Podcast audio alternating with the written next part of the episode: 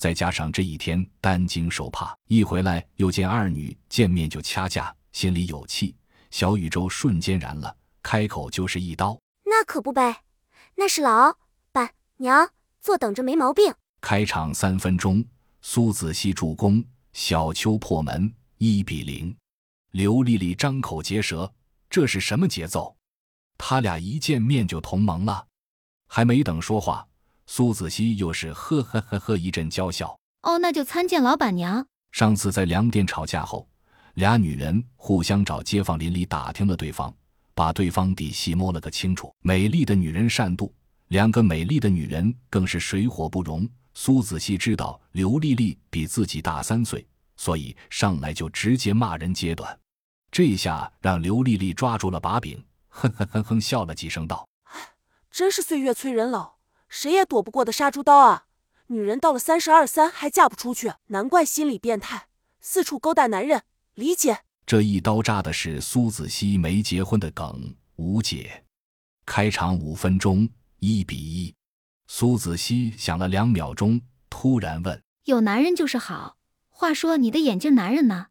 打量了几圈，没有戴眼镜的，莫非他把你甩了？说罢，又是招牌掩嘴娇笑，这一刀又扎在七寸，弄得刘丽丽进退维谷。说没甩，我们好着呢。甄笑阳这儿肯定过不去。说甩了吧，这一份就丢到家了。正在两难之际，小球突然开口了：“可怜那男人啊，没熬到现在。不过也好，旧的不去，新的不来，总比老姑娘来的强。最起码开过荤了。”苏子熙气结，心想：你到底是哪伙的呀？刘丽丽大喜，心说：你果然是我的亲姐妹。这一刀扎了苏子熙同一个未婚梗。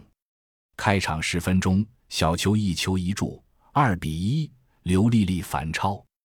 刘丽丽心中得意，就准备痛打落水狗，眼珠一转，说：总经理室只有两张沙发，我和小秋早已预定了，不过车里更暖和。人也多，晚上你就和大家一起住车里吧，安全。苏子熙呵呵呵呵一阵娇笑，众人已经知道这是反击的前奏。只听他道：“咋，真可怜，被男人甩了，独守空房，还挺得意。你好好休息，我不抢你那冷宫。笑阳，我们回屋休息吧，人家累了。”说罢，逆上了真笑阳，竟也是妩媚满满。中场绝杀，二比两平，真笑阳脸都绿了。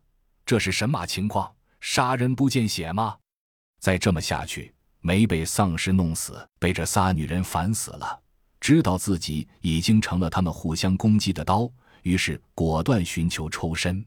他左右手分别拉住苏子熙和晃过来喜滋滋看热闹的洛奇的手，把他俩的手交叠放在一起，拍了拍，说：“祝你们幸福。”